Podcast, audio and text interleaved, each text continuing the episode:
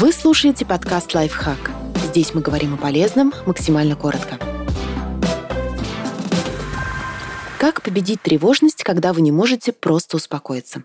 Сделайте несколько глубоких вдохов и долгих выдохов. Ученые Стэнфордского университета обнаружили в мозге область, которая связывает частоту и глубину дыхания и эмоциональное состояние. Как оказалось, чем активнее и поверхностнее мы дышим, тем большую нервозность и возбуждение испытываем.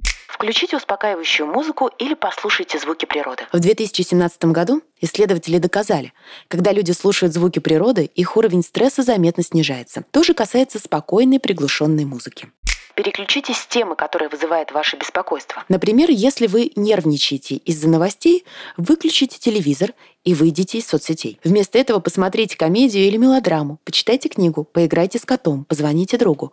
Ваша задача – занять голову чем-то другим, отвлечься от стрессовой ситуации. Займите руки. Вариантов много. Начните вязать, высадите цветы под окнами, почитайте ребенку книгу или проведите вместе с ним пару физических опытов. Вымойте посуду или уберитесь в квартире. Эти занятия помогут переключиться. Научитесь говорить себе «стоп». Следите за своими мыслями и вовремя останавливайтесь. Если поймали себя на том, что думаете о чем-то тревожащем, осознайте этот факт.